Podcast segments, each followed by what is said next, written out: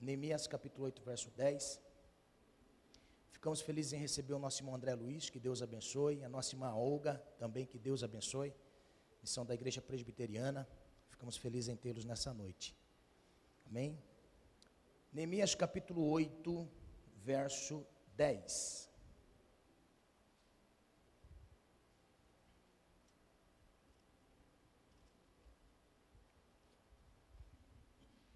A última parte do verso 10.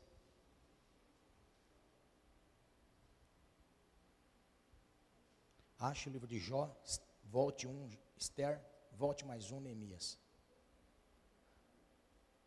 Acharam? Neemias capítulo 8, no verso 10 em diante.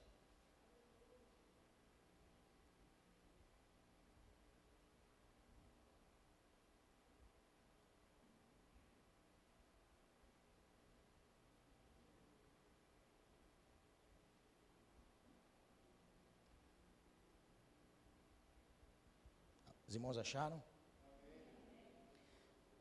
O final do verso 10 diz assim: Porque a alegria do Senhor é a vossa força. Amém? A alegria do Senhor é a vossa força. Amém? Nessa noite eu quero ministrar uma palavra sobre a tristeza humana e a alegria do Senhor. Amém? A tristeza humana e a alegria do Senhor. Eu sei que nessa noite nós estamos reunidos no momento de alegria, porque a ceia do Senhor proporciona a certeza e a convicção da nossa ressurreição. Todas as vezes que você participar da ceia do Senhor, você está diante de um memorial, aquilo que nós trazemos à memória do que vai acontecer com os nossos corpos após a vinda do Senhor para a ressurreição dos mortos. Então, a ressurreição de Jesus é a prova máxima da nossa fé. Se Cristo não houvesse ressuscitado, em vão teria sido a nossa fé. Estar diante da ceia do Senhor, estar diante da mesa do Senhor, é a prova daquilo que nós um dia passaremos também, a ressurreição dos mortos. Por isso, nós estamos alegres, porque a fé cristã é a certeza da vida eterna em Jesus Cristo. A ressurreição de Jesus é a prova máxima da nossa fé. A alegria que nós temos em participar da ceia do Senhor, ela é proporcionada por uma convicção da nossa fé. Amém? Então, estar celebrando ao Senhor no cu de ceia é uma alegria dentro de nós e uma convicção dentro de nós de que a vida em Cristo é real. Amém? Então, eu quero que você grave na sua mente a tristeza humana e a alegria do Senhor. Amém? Quero ministrar essa palavra nessa noite. Pode sentar, irmão, por favor.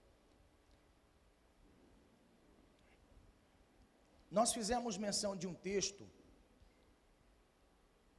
que vem para nós de uma forma sucinta, ela vem para nós de uma forma explicativa de que todo medo humano, advindo de uma tristeza, de um confronto,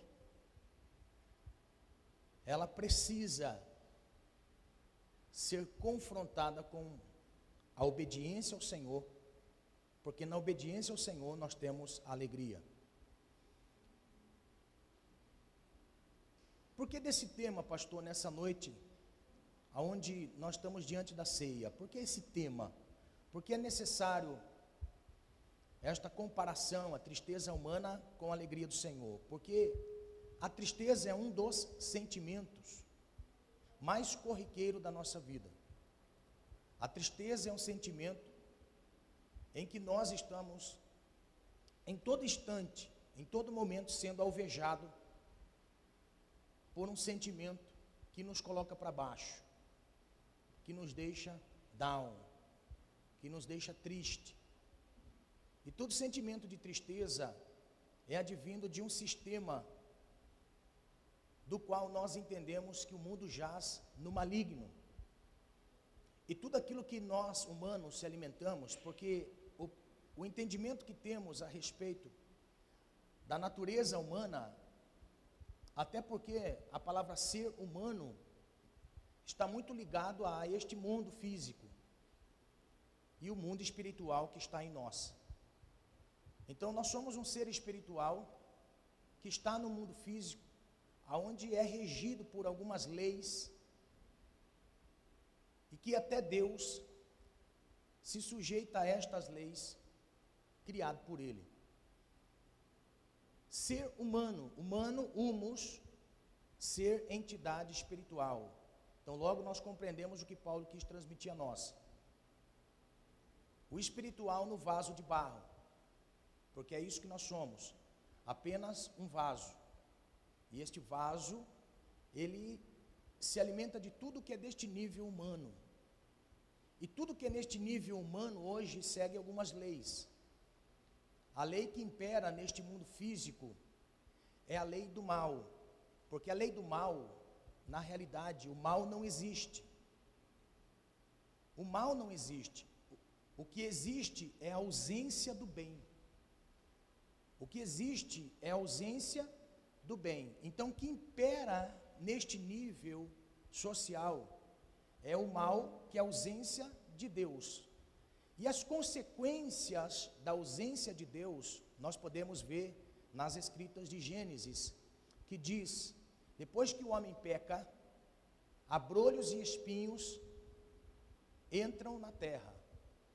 O símbolo de abrolhos e espinhos, até porque você pode ter em mente que espinho é aquilo que ocasiona dor. Então, lembra quando você foi no pé de, limão, foi pegar um limão e um espinho? Lembra quando você foi pegar uma fruta que tinha um espinho? Lembra quando você foi espetado com espinho, andando descalço no meio do pasto? Então, o espinho é o símbolo de dor. Abrolhos e espinhos é o sinônimo da dor. Então, quando nós olhamos para este nível de vida de que nós somos o vaso de barro de Deus que está neste nível de vida, agora nós passamos a viver com dor e sofrimento, que gera uma tristeza em nós. Então, a genética humana, ela passou em uma mutação muito grande. Porque tudo aquilo que fazia sentido na criação, tudo aquilo que tinha sentido na criação, o prazer que tinha na criação, nós podemos ver quando Deus disse ao homem, depois de todas as coisas criadas, Deus disse assim: Olha, você vai dominar sobre todas as coisas, ou seja, todas as coisas vão se sujeitar a você. Então, neste nível na criação, todas as coisas se sujeitavam ao homem sujeitavam a autoridade que estava delegada ao homem. Eu gosto muito desta palavra autoridade. Autoridade, ela mostra para nós que alguém exerce influência sobre alguma coisa. E nesta autoridade, nós podemos ver que o símbolo da autoridade no Éden era a própria pessoa, porque Deus havia delegado esta autoridade. Então todas as coisas se sujeitavam neste nível social. O homem peca, a dor e o sofrimento, advindo da separação de Deus, até porque a separação de Deus, quando o homem se separa de Deus, o homem perde, perde a autoridade. Em vez de ser dominador, ele passa a ser dominado. Então, todas as coisas nesse nível tinha o homem autoridade, domínio. O homem, quando ele peca, o sentido real do pecado, irmãos, não é a desobediência. A desobediência é o resultado final da autossuficiência. Por quê? Porque o homem, na sua autossuficiência, queria ele dominar, mas sem Deus. Aí que origina-se o pecado. Então o homem não consegue viver sem Deus. Então, há um desconexo do mundo espiritual para o físico. Agora, o homem, em vez de ser dominador, ele passa a ser dominado. É daí que nós podemos entender que o sofrimento que gera em nós é um sofrimento devido a um sistema que nós estamos inseridos de dor e sofrimento. Advém a tristeza.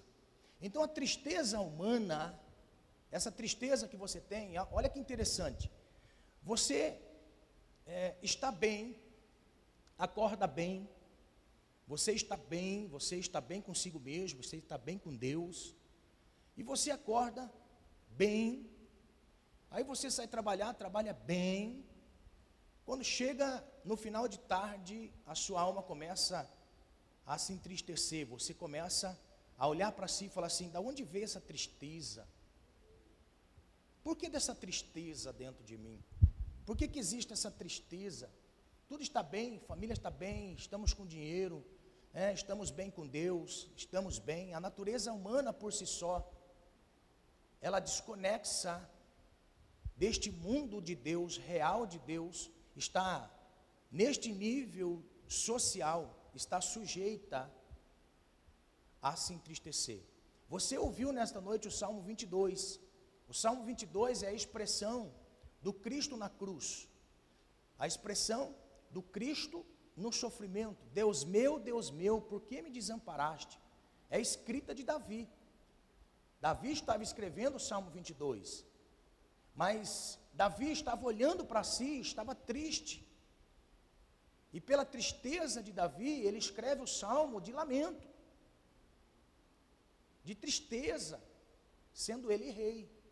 Então eu abro um parênteses aqui, irmão. Não é a riqueza que nos dá alegria. Davi era rico. Da, não é a posição que traz alegria. Davi era rei. Então, logo nós entendemos que nesse nível social, onde está regido pelo mal, a tristeza, ela faz conexão com a nossa vida em todos os sentidos.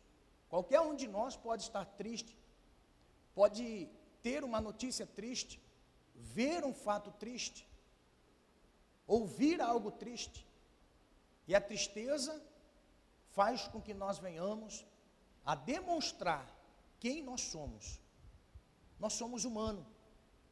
Nós somos humanos. E nós precisamos aprender a lidar com esta natureza humana. Nós precisamos entender que a tristeza não é a ausência de Deus no cristão, naquele que teme ao Senhor, naquele que está em Deus. Nem todos aqueles que passam por um momento de tristeza quer dizer que está em pecado. Nem todos aqueles que sentem-se triste quer dizer que Deus o abandonou. Então, o entendimento é que a natureza humana ela precisa ser compreendida para que nós não venhamos se frustrar com Deus e culpar Deus pelas nossas tristezas. Existem tristezas que nós lançamos uma semente no passado e estamos colhendo esta este fruto de uma má semeadura. Deus não é culpado. Nós estamos vivendo um momento de tristeza, consequência de atitudes de outras pessoas. Deus não é culpado. Nós estamos vivendo um momento de tristeza porque nós é, estamos so, associados a uma sociedade que nos entristece. Então, a tristeza humana é algo que precisa de uma compreensão, todo cristão precisa entender, porque até mesmo nosso Senhor Jesus, ele se entristeceu. Até mesmo nosso Senhor Jesus passou por um momento de tristeza, aonde a Bíblia diz que o seu amigo estava no sepulcro quatro dias, e ele vê todos os fariseus e muitos judeus em uma falsa religiosidade e não aceitando a Cristo Jesus como o seu Messias, Jesus chora, chora de tristeza. Então, tristeza é algo que nós precisamos aprender a lidar, não, ser, não podemos ser dominados por ela porque a tristeza pode nos distanciar do Senhor. A tristeza pode nos levar a um distanciamento no Senhor. E diga-se de passagem, nós estamos vivendo um tempo aonde o mundo está triste. E aonde a influência da tristeza do mundo, que é advinda do medo, da autossuficiência, e este medo está tomando conta de muitas pessoas que professam a fé em Cristo, de forma a nos frustrarmos com Deus e abandonarmos a nossa fé. Então, por isso, nessa noite, o Senhor me motiva a trazer esta palavra, a tristeza humana e a alegria do Senhor. A tristeza humana é a alegria do Senhor. Nós temos um texto em que Neemias está diante de um dilema: reconstruir aquilo que foi destruído, reconstruir aquilo que um dia foi uma realidade, reconstruir aquilo que um dia havia alegria, hoje o que existe é morte. Então, segundo o texto que nós fizemos a leitura, Neemias estava com um propósito, e neste propósito estava o Senhor com ele, neste propósito estava Deus com ele. Então, diante de um embate, diante de um desafio, Neemias agora está para reconstruir aquilo que foi destruído. Então, nós precisamos entender que todo momento de reconstrução, todo momento que nós é, passamos na vida de percas, ocasiona em nós tristezas, advinda da vida que vivemos nesse nível em que abrolhos e espinhos estão na terra trazendo dor e sofrimento. E nós precisamos entender, como Neemias entendeu, diante do embate, diante daquilo que era mais complexo, que era a reconstrução de Jerusalém. Nós também muitas vezes nos deparamos com tristezas, mas nós precisamos de ter a iniciativa para reconstruir aquilo que foi destruído. Nós precisamos de iniciativa. E a melhor iniciativa é estar no Senhor, porque a alegria do Senhor proporciona em nós uma força que nós não temos. Aleluia! A alegria do Senhor proporciona em nós aquilo que nós não conseguimos fazer. A alegria do Senhor proporciona em nós aquilo que nós sabemos que não é capacidade humana porque na capacidade humana somente tristeza advindo do medo e do fracasso, mas a alegria do Senhor é uma força, é uma mola propulsora que nos faz alavancar para frente, que nos alavanca para frente. A alegria do Senhor em nós nos faz ver aquilo que nós não conseguimos ver e fazer. Então, a Bíblia mostra para nós que alguns fatores nos faz perder alegria. Algumas coisas nos faz perder alegria. Dentre estas coisas que nos faz perder alegria é a falta de perdão. A falta de perdão é algo que nos puxa para baixo, que nos leva para o fundo. Você está indo bem no mar da vida. Você está indo bem no mar da vida. Você está caminhando no mar da vida. Perdão, navegando no mar da vida. A boia ou o bote, o barco, está indo. Quando nós nos deparamos com a falta do perdão, é como se nós fôssemos sugados para baixo e nós começamos a naufragar na fé. Porque existe um princípio muito importante que nós não podemos nos esquecer. A falta de perdão é uma moeda de dois lados. O perdão é algo muito interessante e muito importante nós observarmos isso. Por quê? Porque é uma moeda de dois lados. Do mesmo sentido que eu tenho uma moeda de dois lados, está gravado, impresso nesta moeda a minha figura e a sua figura. Todos nós precisamos compreender que diante de nós tem um grande desafio e que vai muito além das nossas forças, que é saber perdoar. E a falta do perdão está colocando muitos cristãos para baixo nesses dias. Nós podemos ver que a maioria dos nossos louvores é uma vitória em cima de alguém. Observe para você ver. Muitas vezes em canções, a minha vitória só é possível se eu estiver ferindo alguém, sem perceber. Quem te viu na prova e não te ajudou, quando te vê na bênção, vão se arrepender. Como se a minha vitória fosse um troféu diante daqueles que me perseguiram, caluniaram, machucaram. Então, nestes dias que nós vivemos, a falta de perdão é algo que toca o mundo espiritual. Neste nível aqui, nós podemos ver, observe comigo, neste nível aqui é um nível aonde Nós podemos tocar o espiritual. Porque a palavra de Deus, irmãos, olha só que interessante. Esta Bíblia que você carrega, ela não contém a palavra de Deus, ela é a palavra de Deus. Agora olha só, pega isso. Deus é o que? Deus é espírito. Como que nós temos acesso a uma palavra que toca o mundo espiritual? É quando nós assim a observamos e transformamos o ambiente em que nós vivemos. É quando eu passo a governar o ambiente que eu estou vivendo. Então, olha o que Jesus diz em Mateus capítulo 6, verso 14. Mateus capítulo 6, verso 14. A Bíblia vai dizer assim: Porque se perdoardes aos homens as suas ofensas, também vosso Pai celeste vos perdoará. Se, porém, não perdoardes aos homens as suas ofensas, tampouco vosso Pai vos perdoará as vossas ofensas. E o que na realidade está diante de Deus, o que está diante do Senhor é a Sua palavra. Nós estamos caminhando bem na alegria, quando nós lembramos da pessoa, é como se essa pessoa nos sugasse para baixo. Neemias, Neemias, nos dá um exemplo muito importante disso. Neemias tinha um propósito de reconstruir. O único objetivo de Neemias era reconstruir.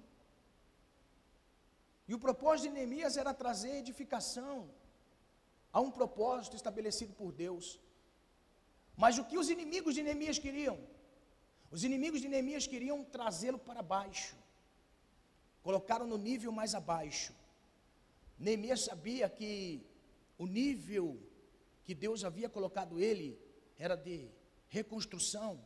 Neemias estava no andaime, no símbolo, olha só, no símbolo, quem vive, quem vive disposto a perdoar e a esquecer, sempre está no nível mais acima. Sambalat e Tobias diz assim: Neemias, desce aqui porque precisamos conversar com você. Neemias disse assim: Não, meu filho, nós não podemos descer até aí, porque estamos realizando uma grande obra. Aleluia. Está entendendo? Então, a falta de perdão, como Jesus disse, como eu preciso do perdão, eu passo a perdoar. Tem pessoas que dizem assim, pastor, eu perdoo, mas não esqueço. Eu perdoo. Olha que, olha que interessante. Eu perdoo, mas não esqueço. Agora olha só. Já pensou naquele grande dia onde você vai chegar diante de Deus? Aqui está Cristo. A obra nas mãos. Ó. Eu te perdoo, meu filho, mas eu não esqueci da sua vida velha. Você está entendendo? Em nome do Senhor Jesus, o que proporciona tristeza no coração de uma pessoa falta de perdão. Libera essa pessoa em nome do Senhor Jesus. Seja inteligente. Seja inteligente. Amém? Perdão não é para os bonzinhos, perdão é para os inteligentes. Pegou? Perdão não é para os bonzinhos, perdão é para os inteligentes. Aleluia. Amém? Glória a Deus. Uma das coisas que fazem a pessoa perder alegria, situações traumáticas. Vou avançar. Situações traumáticas, perda de emprego, parente, amigo, problema familiar, problemas dentro da igreja.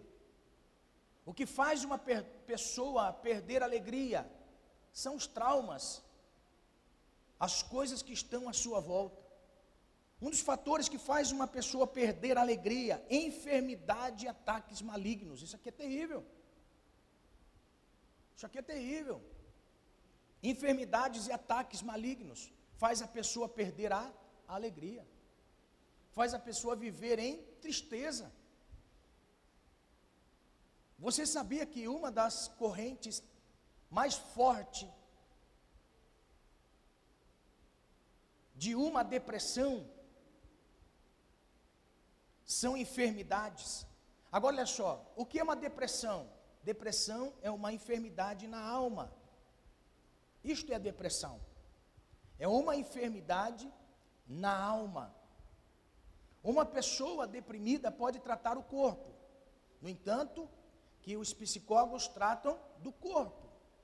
O corpo está sendo tratado em uma psique.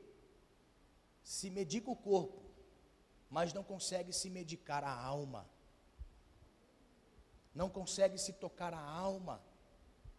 A alma precisa ser tocada pelo Senhor. E uma das coisas que fazem a pessoa perder a alegria são ataques malignos e enfermidades. Faz a pessoa perder a alegria. A Bíblia mostra para nós que a injustiça faz uma pessoa justa se entristecer. Isso aqui é muito comum. A injustiça pode fazer com que uma pessoa justa viva tristeza. É por isso que Jesus, se você quer ver as leis do reino, medite Mateus 5, 6 e 7. Medite lá. Você consegue ver a lei do reino. Quando Jesus ele vai dizer a respeito, no capítulo 5, sobre o Sermão do Monte, que é um, para nós, quando nós meditamos, é quase que impossível um ser humano viver como Jesus estava dizendo ali. Bem-aventurados que choram, porque serão consolados. Bem-aventurados os mansos, porque herdarão a terra. Olha, ser manso nos dias de hoje, irmão, é uma coisa muito rara. Ser calmo nos dias de hoje é uma coisa muito rara. Sim ou não? Ser calmo hoje, não é? Ser aquela pessoa que entende que o mundo vai terminar a barranco. Então, quando nós olhamos, nós conseguimos olhar para o Mateus capítulo 5, nós começamos a falar, meu Deus, isso aqui é impossível nós vivermos. Olha o que Jesus vai dizer a respeito dos justos que sofrem injustiça. E isto daqui é um confronto muito grande. Parece que nos dias que nós vivemos, é muito melhor você ser errado. Sim ou não? Parece que, humanamente nós olhando, parece que o certo é muito difícil se viver, mas o errado é o que dá certo. Não é? Não é sempre uma comparação? Entre a família é sempre uma comparação. Eu devia ser alguém que não prestasse. Eu devia ser alguém que não trabalhasse. Eu devia ser alguém ruim. Devia ser alguém isso, aquilo. Porque só quem não presta dá certo. Aí vem Jesus mostrando para nós na lei do reino que bem-aventurado, ó, são aqueles que estão vivendo nesse mundo e sofrem injustiça. Porque olha o que Jesus diz em 5, 5, 10. Ele diz assim, Mateus 5, 10. Bem-aventurados os perseguidos por causa da justiça Ou seja, não são tristes. Não são, não podem ser tristes. Porque você foi perseguido por causa das coisas corretas. Diante de Deus não pode ser triste. É um confronto muito grande na natureza humana ser injustiçado. Além de ser triste, é revoltante. Você já se sentiu revoltado? Você já se sentiu revoltado porque você está fazendo uma coisa certa e alguém te julga pela coisa correta? E alguém te julga por algo correto que você está fazendo, a justiça que você está praticando? Além de ser triste, é revoltante demais. Aí, Jesus, aí vem Jesus assim: bem-aventurado aqueles que sofrem injustiça por causa da justiça. Né?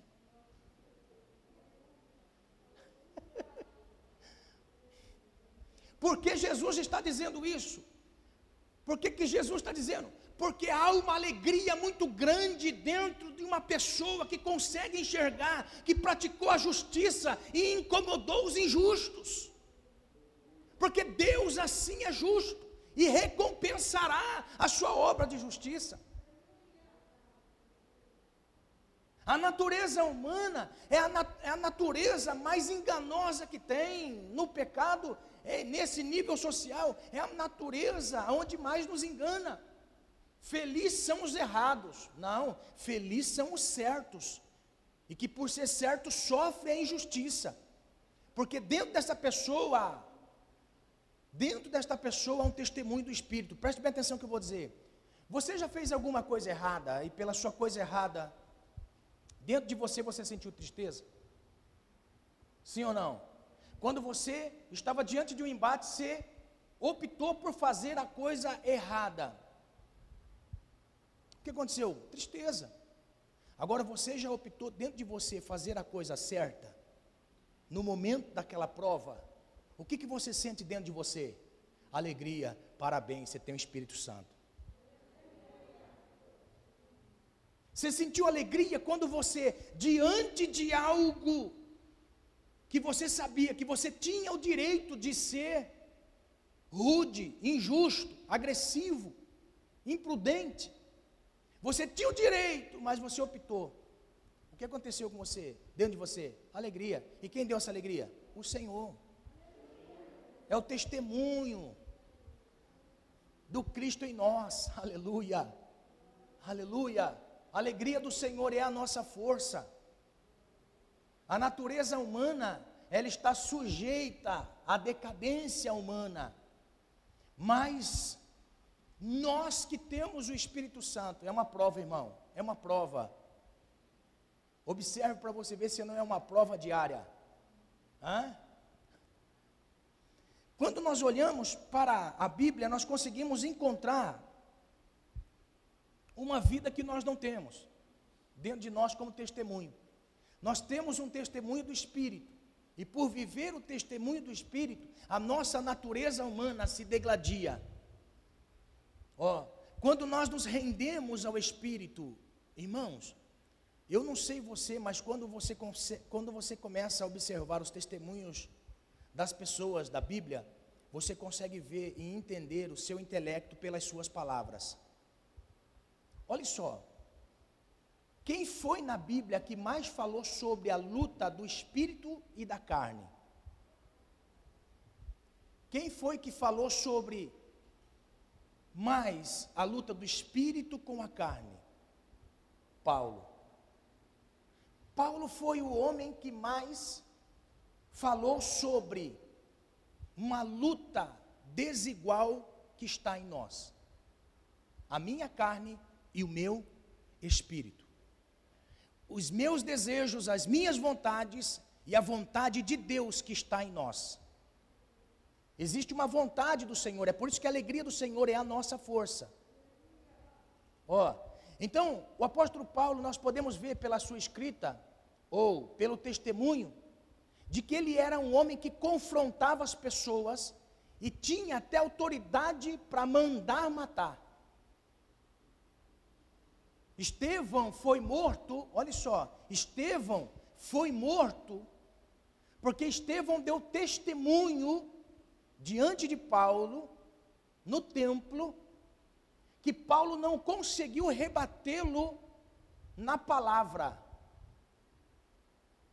E o que fez Paulo? Quando matam Estevão, pegam a roupa de Estevão e colocam nos seus pés. Agora, por que que isso está narrado na Bíblia de um, de um judeu, fariseu, receber nos seus pés a roupa de um homem, sendo que na Bíblia não mostra para nós que os cristãos eram mortos e as suas roupas eram levadas a Paulo, mas somente Estevão. Você está entendendo? Agora olha só, Paulo era alguém que tinha uma natureza humana, e que precisava do Espírito para confronto, e todos nós precisamos. Irmãos, todos nós precisamos ser confrontados pelo Espírito, todos nós. Todos nós precisamos ser confrontados. A natureza humana precisa ser confrontada com o Espírito Santo, ou o Espírito Santo precisa nos confrontar diariamente. O apóstolo Paulo vai escrever uma carta aos irmãos da Galácia, do Sul, conhecido como Gálatas. e vai narrar para eles a luta entre a carne e o espírito. A natureza humana que proporciona em nós tristeza, fracasso, medo, derrota, e a alegria do Senhor, que é a nossa força. Nós precisamos ser confrontados pelo Espírito.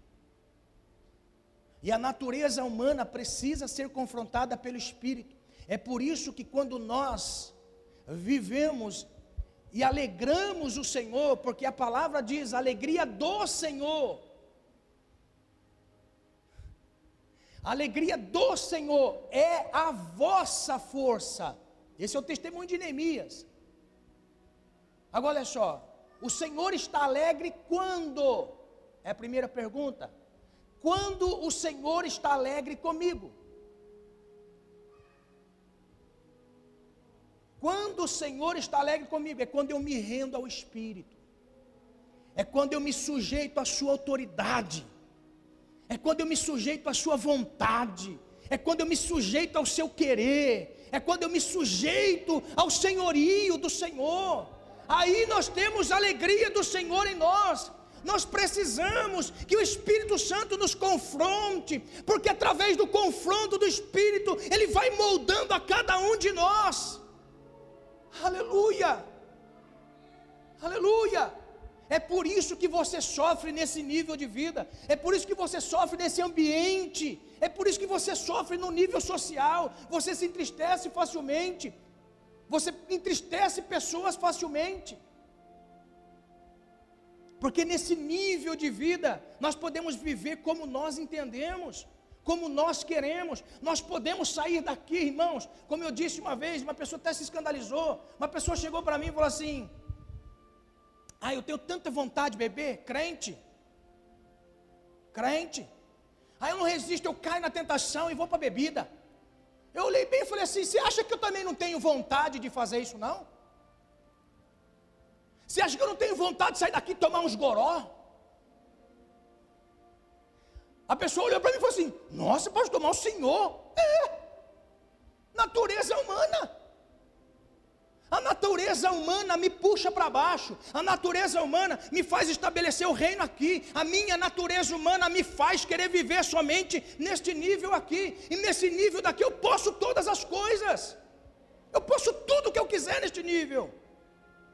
Só que olhe só, se eu opto por viver neste nível, o Espírito não tem autoridade para confronto nessa carne, porque eu decido viver.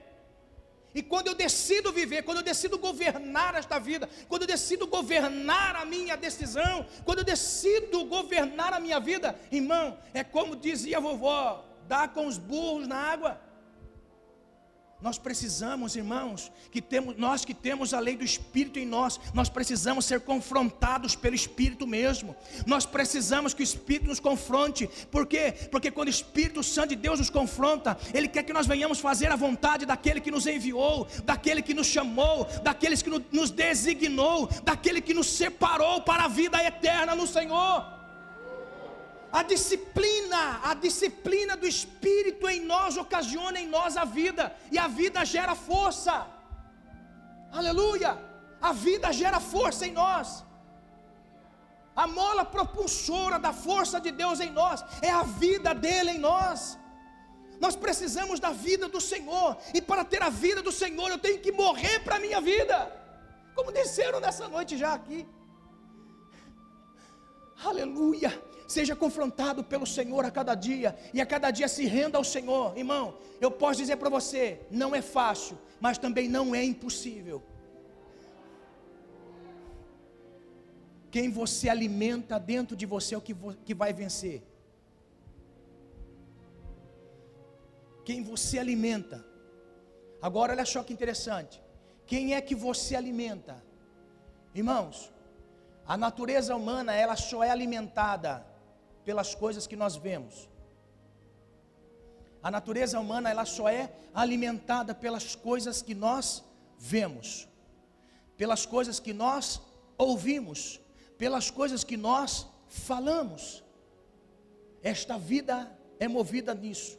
Agora, aqueles que confiam no Senhor, renovarão as suas forças. Aleluia! Aleluia! Aqueles que confiam no Senhor renovarão as suas forças. E Deus trouxe essa palavra nessa noite porque sabe que tem pessoas que precisam da força dele para continuar existindo. Precisa da força dele para continuar percorrendo o caminho desta vida. Aleluia! Aleluia! Oh Espírito Santo, se renda ao Espírito. Se renda ao Espírito Santo. Este que te confronta se renda a Ele. Os fatores que nos levam a perder alegria, uma vida de pecado, afastamento de Deus, se renda ao Espírito. Aleluia.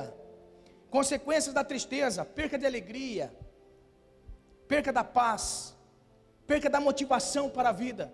Você já viu uma pessoa triste avançar na vida? Você já viu uma pessoa triste avançar na vida? Mas você vê uma pessoa triste definhar na vida. Uma pessoa triste regredir na vida.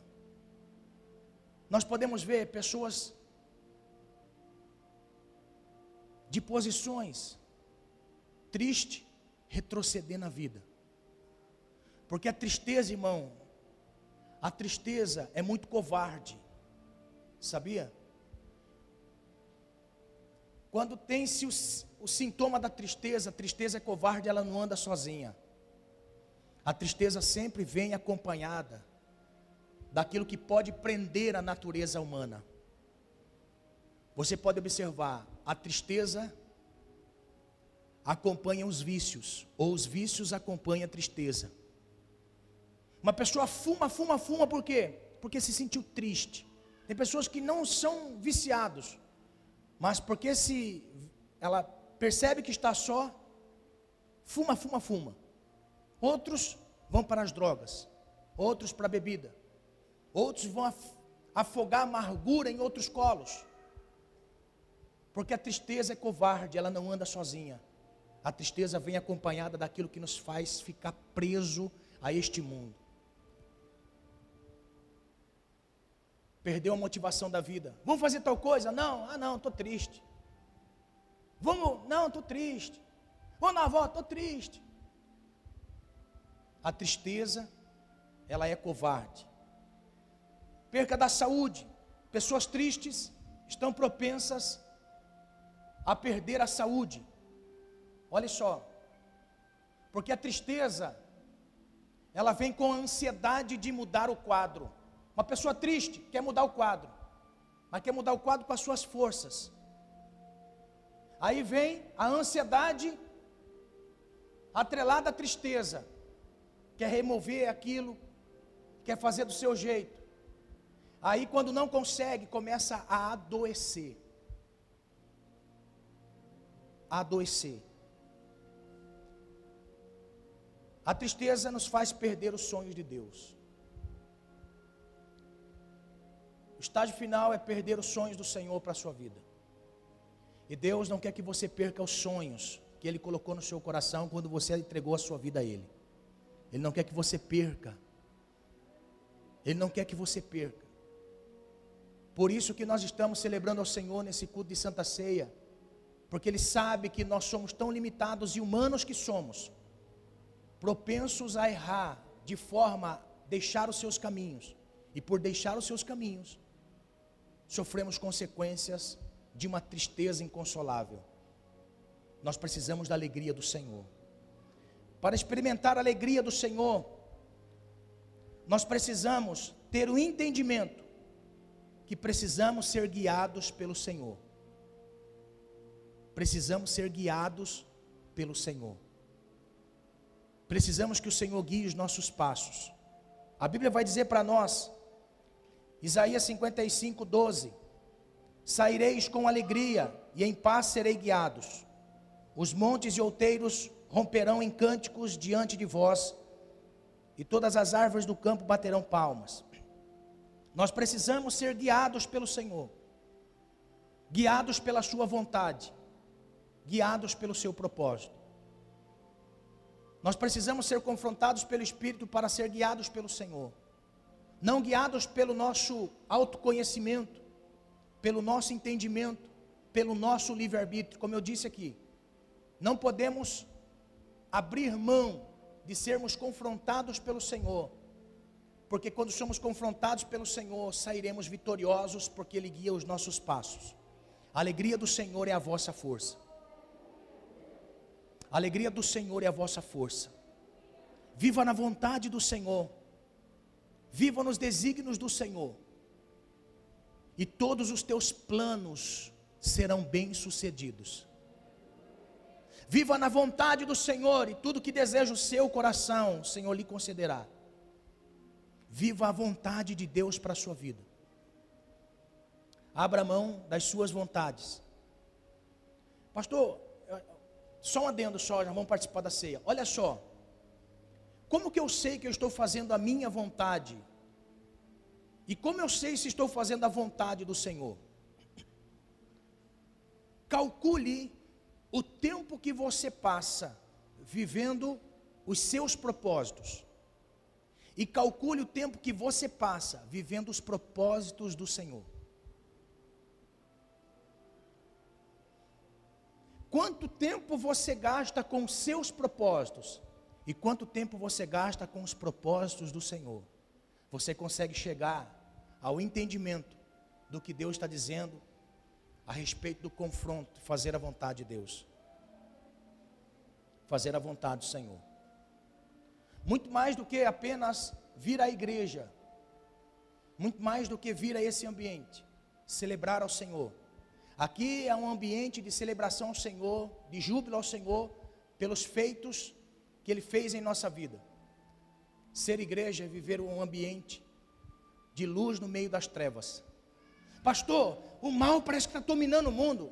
O mal parece que o mal, o mal. O mal as trevas só dominam porque falta se acender a luz. Porque quando se acende a luz, as trevas batem retirada em nome do Senhor Jesus. Amém? As trevas não existem, o que existe é a ausência da luz. Quando a luz ilumina, as trevas são dissipadas. E o que o Senhor está dizendo é que brilhe a luz de Deus em você, e Ele fortalecerá você para caminhar no meio das trevas, não serás confundido. Quando falares com teu inimigo a porta, porque o Senhor lhe concederá a luz para o teu caminho, aleluia. A força de Deus virá sobre a sua vida, não temas, continue, a luz vai brilhar Aleluia! Tristeza vai ser vencida pela alegria do Senhor. Amém? Você que está lutando para restaurar, você que está lutando para reconstruir, você que está lutando para edificar, a alegria do Senhor é a vossa força. O Senhor alegre, o Senhor alegre com você. O Senhor alegre com seu dia, o Senhor alegre com você, a força dele virá sobre você. Não fique com medo, apenas faça a vontade de Deus. Pastor, eu quero fazer a vontade de Deus. Você já entregou a sua vida ao Senhor? Você já entregou teus caminhos ao Senhor?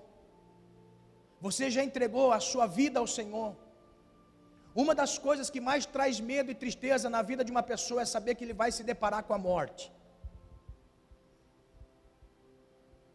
Existe uma, as pessoas dizem assim: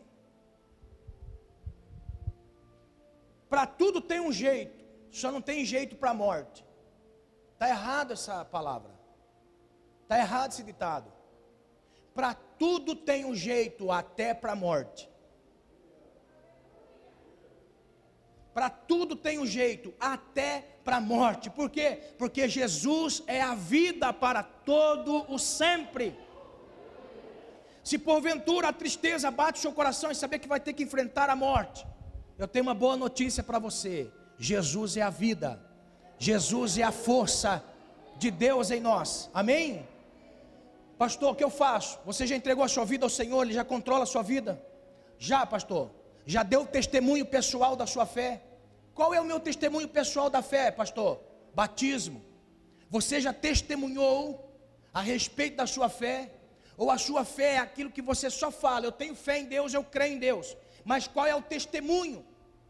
Você sabia que o batismo, o batismo é o testemunho diante de três classes de seres. Primeira classe que testemunha o batismo, pessoas. Pessoas testemunham o batismo. Quando você desce as águas, pessoas estão vendo o seu testemunho de fé, aquilo que aconteceu dentro de você. Se uma pessoa passar a vida inteira dizendo assim: Eu creio em Deus, mas eu não dei testemunho da minha fé no meu batismo, então eu não creio em Deus. Porque quando eu desço as águas, o batismo é, testem, é, é testemunha daquilo que aconteceu dentro de mim. Outro ser que vê o testemunho daquele que desce as águas, os anjos de Deus, veem o testemunho da minha fé. Os anjos de Deus, testemunho da minha fé. Você sabia que os demônios testemunham a nossa fé, declarada no batismo? Quando Jesus foi levado pelo Espírito ao deserto, olha a palavra que ele vai usar para Jesus. Se tu és o filho de Deus, espera aí, se tu és o filho de Deus, é porque ele ouviu no testemunho de Jesus, no dia do batismo. Se tu és o filho de Deus, como eu ouvi aquela voz, oh, irmão, olha só, como eu ouvi aquela voz no dia do seu batismo, se tu és o filho de Deus, você está entendendo? Então, o testemunho da nossa fé, descer as águas. O outro testemunho da nossa fé, da nossa vida com o Senhor, é a Santa Ceia. Se na celebração da ceia eu não tenho prazer, eu não estou dando um testemunho de primazia do Senhor na minha vida. Por quê? Ah, eu, eu participo da ceia quando der, quando der eu participo da ceia. Ah, ah. O testemunho da Santa Ceia, quando nós participamos da ceia do Senhor, é o testemunho pessoal de que eu mantenho um relacionamento com o Senhor. Pastor, mas aquele que vive a vida tudo errado e participa da ceia. O apóstolo Paulo, ele vai dar orientação a um jovem pastor chamado Timóteo. E a respeito da fé de Timóteo, Paulo fala assim: olha, dá um bom testemunho da sua fé que você recebeu da sua mãe, da sua avó. Que você tem uma fé viva em casa e que recebeu da sua mãe e da sua avó.